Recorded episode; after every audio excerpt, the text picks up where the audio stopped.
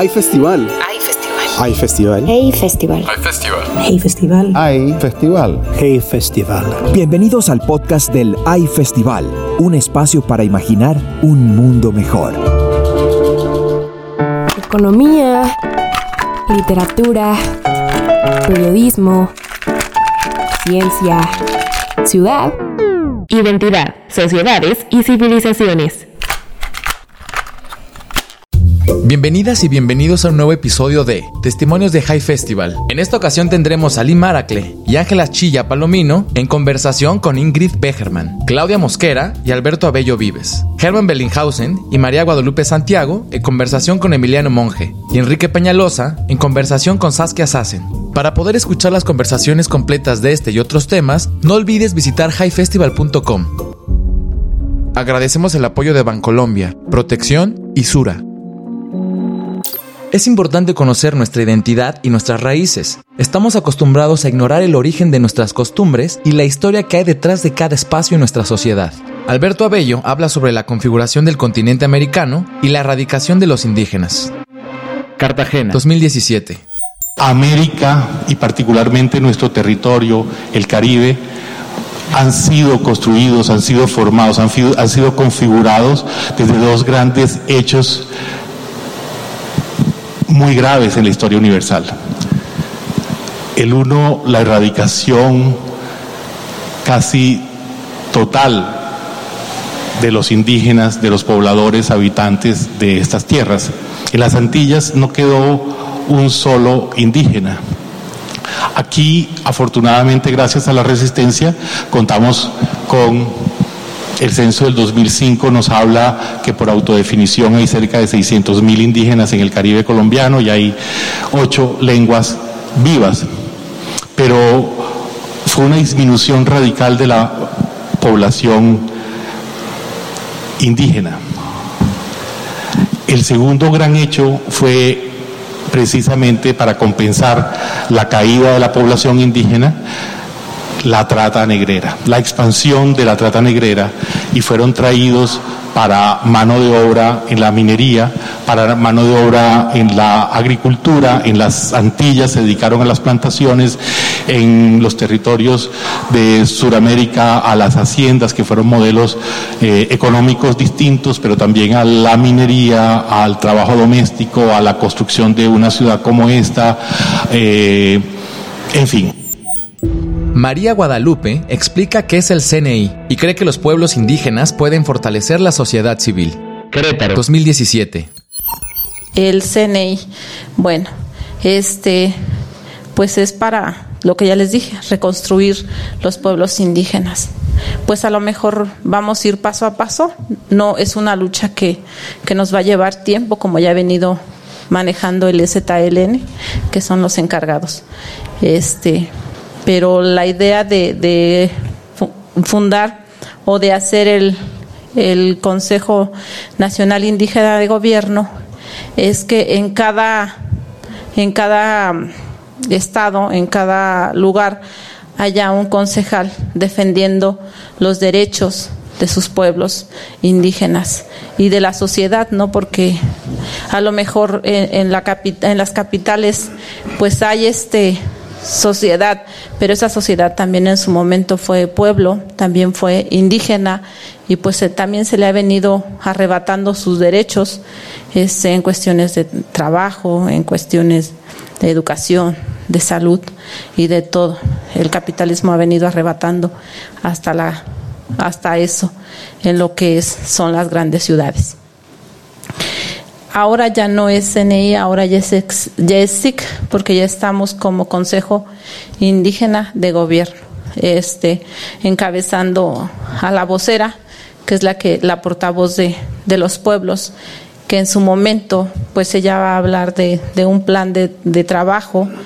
Este, desgraciadamente, pues el INE todavía nos sigue poniendo trabas para pues llevarla no a una candidatura, porque no pertenecemos a ningún partido, pero sí queremos que por medio de, de ella la voz del pueblo se oiga. Tal parece que la desigualdad es inevitable en cualquier forma de organización compleja. Los formatos de nuestras ciudades no benefician a los pueblos indígenas.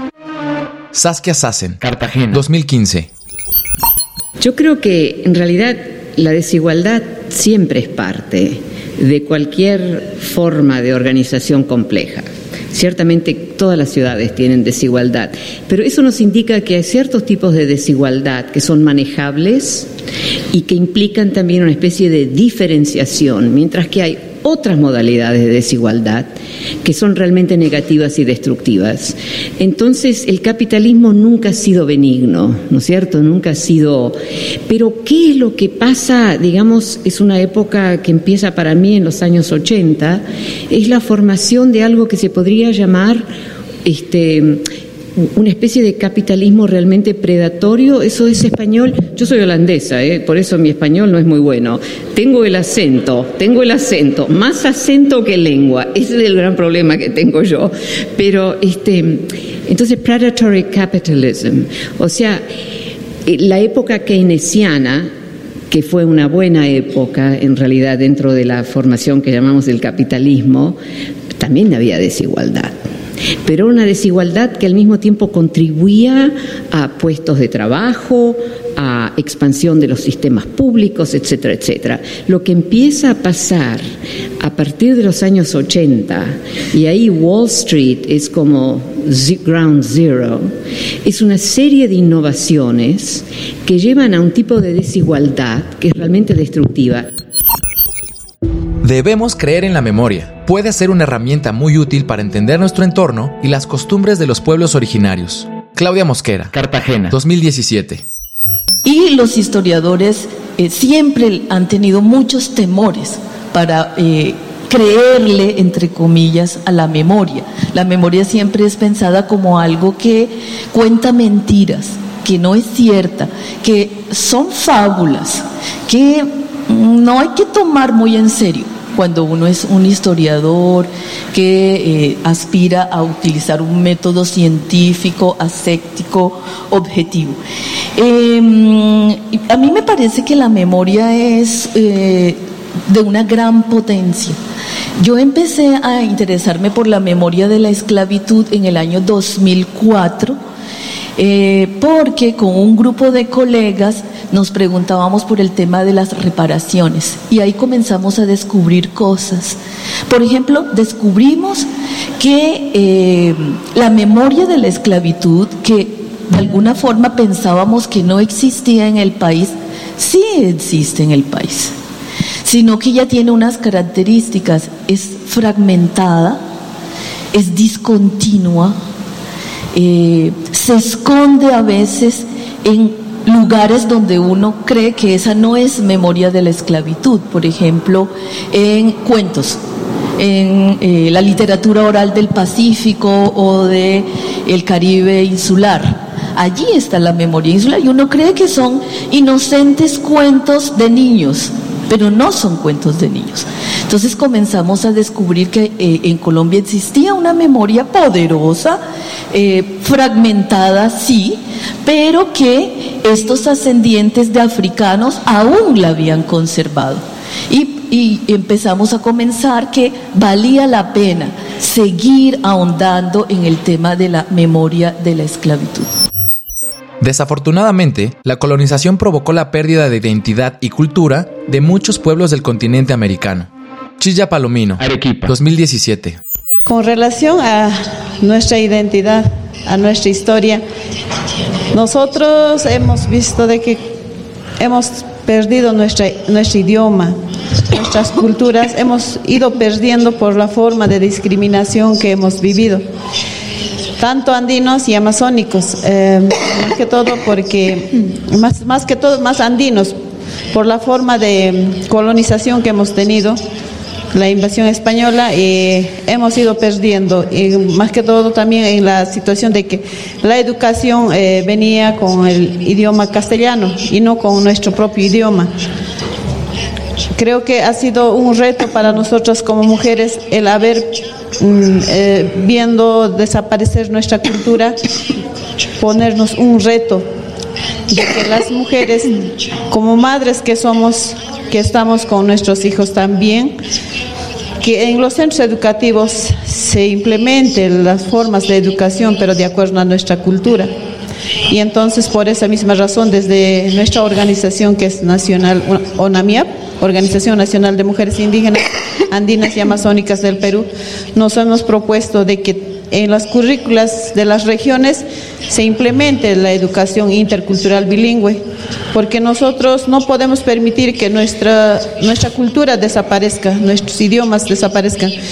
Por esa razón este, hemos venido trabajando a través del Ministerio de Educación con las diferentes instancias regionales, porque ahora ya hay descentralización, entonces nos hemos puesto a a ir a conversar con los directores regionales, ¿no? Eh, con la alianza de algunas instituciones tal vez que nos apoyaron y que de alguna otra manera hoy en día podemos ser escuchadas. y Nosotros como mujeres también eh, con nuestras propuestas hacer políticas públicas para los pueblos indígenas, no solamente para mujeres, porque nosotros como mujeres bastante ya hemos eh, sufrido tal vez, porque por ser mujer hemos sufrido triple discriminación.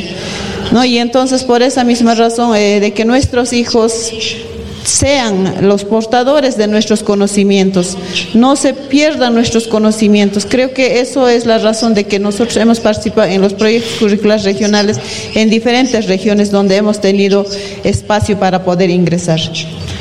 Y entonces creo esas cosas nos han ayudado a surgir como mujeres no solamente tal vez como organización nacional como mujeres, sino también hemos hecho alianza con las otras organizaciones. Por eso hemos, hemos constituido el Pacto de Unidad, en donde participan otras organizaciones para poder incidir en el gobierno y, y más que todo eh, ocupar espacios para poder dialogar con las diferentes instituciones, ya sea educación, salud, agricultura, los que más son como se puede, desde por ahí podemos eh, hacer llegar nuestras propuestas de que también eh, nosotros no lo vemos a la madre tierra como una, como una forma de lucrar, sino lo vemos como una forma de reciprocidad donde tenemos que cuidar a nuestro planeta, a nuestra madre tierra, así lo denominamos. Y entonces eh, esas son las razones que nosotros tenemos que educar a nuestros hijos, no solamente con el fin de desarrollar eh, económicamente, sino con el fin de que nosotras tengamos que servir a la madre tierra y la madre tierra nos sirva para nuestra vida. Entonces, eh, de esa forma estamos como mujeres indígenas yo me identifico indígena porque soy indígena. Hermann Bellinghausen confía en el despertar de los pueblos indígenas y el valor de sus tradiciones para salvar las sociedades modernas. Querétaro. 2017. Todo esto no lo vemos. Es decir, en la Ciudad de México se hablan 40 lenguas y nadie sabe. Porque sucede en un mundo como paralelo, donde nadie los ve. Son invisibles. Eso es lo que dijeron los zapatistas en 94 somos los nadie, los que, los invisibles, los eh, y eso es verdad. De hecho, ya no es tan verdad, porque precisamente han pasado cosas muy importantes. Eh, no quiero sonar muy optimista, pero a veces ayuda. Creo que lo más importante que ha pasado en México es el despertar de los pueblos indígenas. No nos hemos enterado todos, pero eso es lo más importante. Porque además son los que pueden salvar al país, son los que tienen la tierra. O sea, con la idea de que son los pobres, y nos lo dice el INEGI, nos lo dice todo el mundo, es como ponerlos aparte. Pero son los pobres, pero tienen la tierra y son los que pueden sobrevivir. Han sobrevivido siempre, como señalaba Emiliano.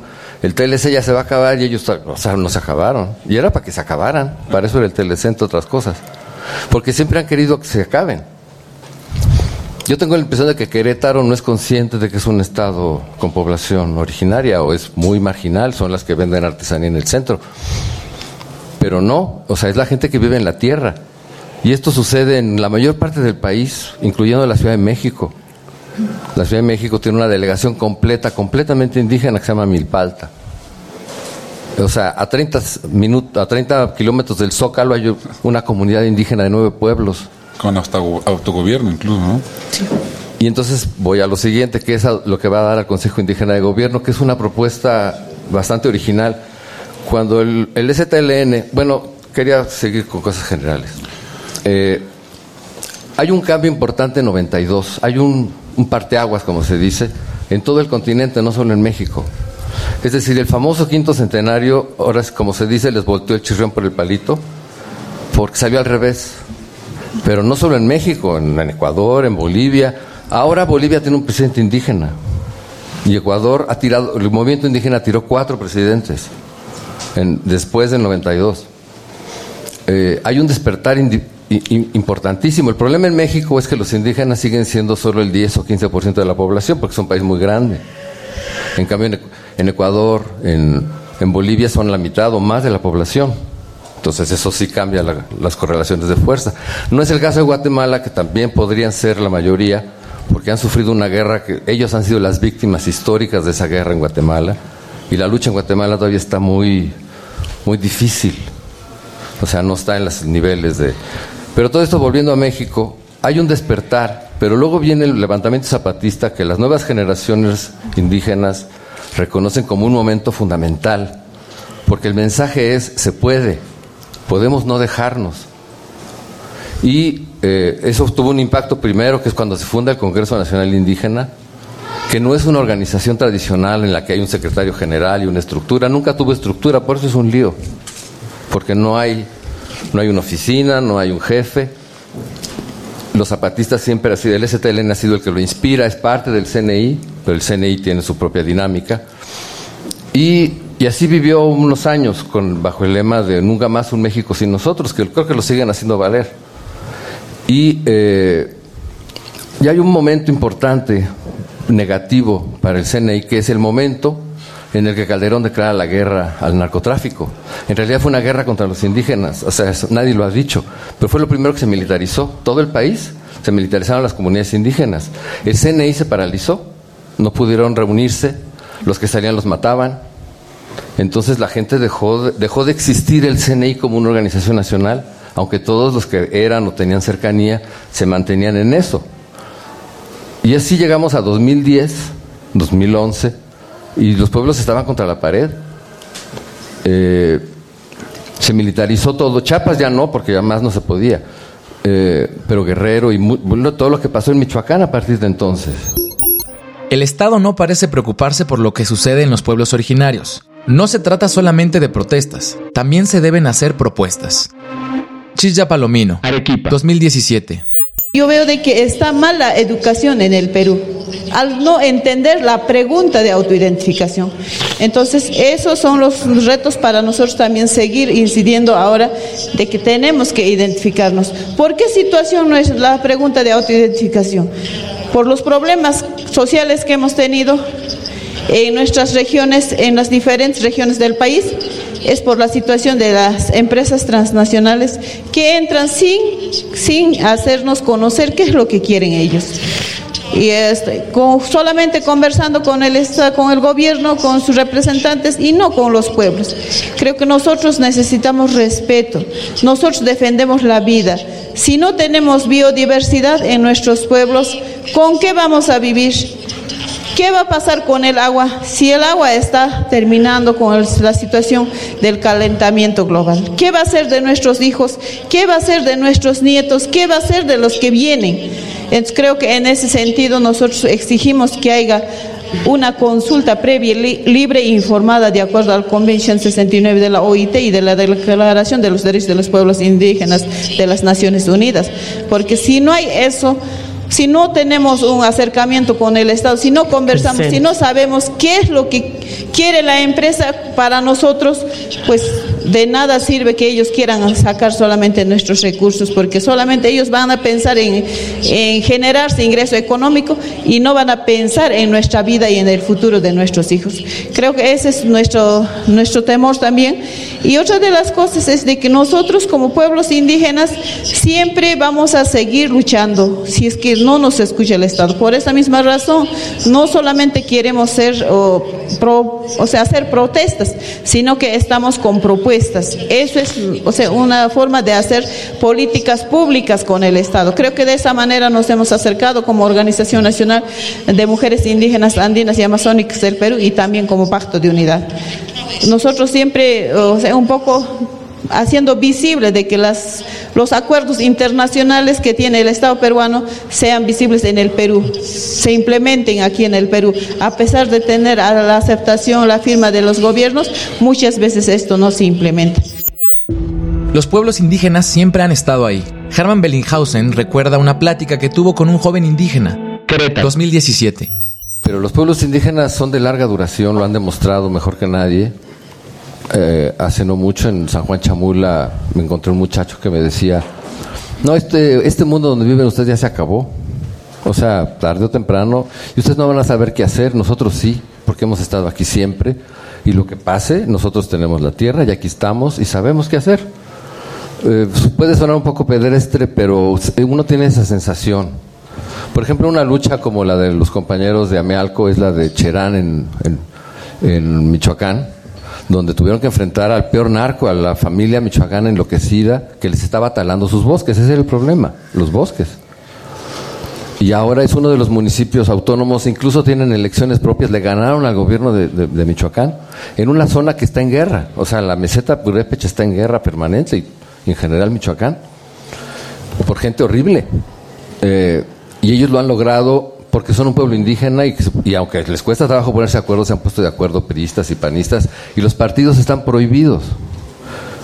Eh, pero ahora, volviendo un poco al panorama general, eh, la propuesta de que haya una vocera candidata o que esté en las boletas del INE, que al principio podía parecer una propuesta sorprendente que el EZLN y el CNI, que generalmente han sido antielectorales, de pronto jugaran esta carta, era porque siendo fieles a su, a su estrategia los zapatistas y el CNI, saben cómo poner el tema de los indígenas en la mesa. Cuando empezó el levantamiento zapatista, la vida de un indígena no valía nada. Es famosa una declaración de un ganadero en Chiapas que decía a los periodistas, miren jóvenes, aquí en Chiapas la vida de una gallina vale más que la de un indio. Y a lo mejor tenía razón, pero ahora, ya hace ya varios años, ya no tiene razón. En Chiapas, si se muere un indígena, es noticia y tiene nombre. Antes los muertos no tenían nombre. Y se mueren muchos menos. Es sorprendente, pero en Chiapas tal vez es donde menos muertes hay, al menos en este terreno como las hay en tantos estados de la República, donde menos está metido el narco en los propios pueblos. ¿Por qué? Porque hay una organización y hay organizaciones paralelas alrededor y un, un, elemento que va a sonar cínico decirlo, pero es verdad, es que tienen las armas. Es decir, es un proceso que se ha defendido porque tienen las armas. Algo similar se podría decir del, de Guerrero, donde mal que bien están armados también. Y son los que mejor usan las armas, son los únicos que no andan matando gente. Son los más responsables en usar las armas. Los zapatistas siempre han dicho, nuestras armas son para no dispararlas, pero las tienen. Eso habla, además el país se ha descompuesto, ellos se adelantaron a lo que iba a pasar en el país. Nunca pensamos, piensen hace 10 años, pensar que íbamos a estar viendo todo lo que vemos todos los días, independientemente de ahora los desastres, que es otro capítulo, eh, las masacres, las muertes, los no sé qué, y como todos son malos y todos, todos van a la basura. Y tuvo que pasar a Yutzinapa, que fue un trauma nacional, creo que el mayor, porque alcanzó a todo mundo, hasta los niños de kinder eh, para darnos cuenta de que realmente estamos en otro nivel de vida.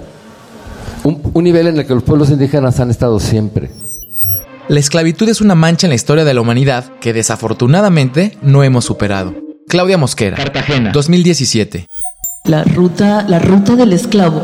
Cuando las personas escuchan, hay un proyecto internacional de la UNESCO que se llama la ruta del esclavo y dicen, pero ¿qué es eso? Eso es un nombre eh, desagradable para la mayoría de las personas. Eh, y ese desagradable eh, hay que leerlo desde varias claves. Uno es que dicen, pero es un tema que no deberíamos estar hablando, eso es un tema viejo, superado, eso no tiene nada que ver con lo que está ocurriendo hoy. Esa es la primera reacción. La segunda reacción es, no me gusta el nombre esclavo. Y eso lo dicen eh, personas comunes y corrientes, amas de casa, estudiantes de colegio, pero sobre todo los líderes y las lideresas de los movimientos eh, identitarios que han surgido a lo largo de los últimos años. que prefieren hablar de esclavizado diciendo nadie quiere ser esclavo. Y para mostrar la acción de someter. Decir, no es que yo quiero decir, yo quiero ser esclavo, qué, condición tan maravillosa, sino que hubo una historia en el cual a unos seres humanos se les dijo, y ahora, de ahora en adelante, usted ya no será africano, usted será un esclavo, en donde hubo un desplazamiento ontológico entre, entre ser africano y convertirse del día, de un día para otro en un esclavo. Entonces, ese acto de haber impuesto una condición inhumana eh, no está recogido, está recogido eh, de manera errónea en el concepto de esclavo. Entonces, eh, los movimientos que, repito, son quienes más han puesto este tema en la palestra, dicen, no, fue una acción, una acción histórica, una acción que tiene repercusiones para pensar las sociedades, fue una acción que además alimentó la economía mundo, no fue una acción común y corriente. Entonces, eh, por eso eh, se, pide, y yo también adhiero, a que deberíamos hablar de la ruta del esclavizado. Eh, esto ha tenido tanta discusión dentro del mismo proyecto que hubo que ponerle un dos puntos que dice resistencia, herencia y patrimonio, para mostrar que Frente a la trata también hubo resistencia y hubo agencia por parte de los y las esclavizadas. Saskia Sassen sugiere liderazgo para poder manejar los problemas de las ciudades del siglo XXI. Hay gente que no se identifica con los valores del lugar que habita. Cartagena, 2015. O sea, yo, yo creo que, que el liderazgo a todo nivel en la ciudad puede hacer una diferencia enorme. Y por ejemplo estaba pensando en lo que pasó con Charlie Hebdo en París, estos dos jóvenes que mataron a todas esas, personas. Ah, en realidad ellos se sentían, yo creo que como muy marginalizados, etcétera. Ese es un gran riesgo en las ciudades que los que se sienten que no son parte de la ciudad, que vienen marginalizados, que entonces reaccionen con una violencia muy particular que tiene efectos muy específicos en el espacio urbano, ¿no es cierto? Que la, ciudad es, en realidad, es un espacio también que, hay que manejarlo con un cierto cuidado, ¿no es cierto? Pero volviendo a tu pregunta, yo creo que el liderazgo importa, las infraestructuras importan, todo lo que es servicios públicos importan, y liderazgo, digo también liderazgo de vecindario. O sea, la incorporación. Yo tengo un pequeño proyecto que llamo Open Sourcing the Neighborhood. Open Source, el vecindario. O sea, digo que la gente de los vecindarios tienen conocimiento de la ciudad que los expertos at the center, en el centro, que pueden ser de gobierno o, o expertos así académicos, etcétera, no tienen. ¿No es cierto? Y incorporar todo eso. Entonces yo creo que hay trabajo que hacer, pero se puede lograr que mismo con desigualdad haya un sentido de algo que es distribuido, algo que todos estamos un poco conectados y, yo creo que en la ciudad es más fácil de hacer eso, de, digamos que, que, es una especie de resistencia al extremo que estamos viendo hoy en día en términos de desigualdad, desempleos, etcétera. Yo creo que no hay muchos otros espacios donde se puede lograr eso, otros espacios complejos, digamos. La sabiduría de los pueblos indígenas puede ser muy útil para rescatar nuestras ciudades del problema que nosotros mismos hemos generado. La modernidad y el progreso no están peleadas con las tradiciones de nuestros ancestros. No olvides suscribirte al High Player en highfestival.com, donde podrás encontrar miles de audios y videos de ediciones pasadas de High Festival. Agradecemos el apoyo de Bancolombia, Protección y Sura. Hay festival. Hay festival. Hay festival. Hey festival. Hay festival. Hey festival. Hay festival. Hey festival. Esta fue una producción de Junkie Media.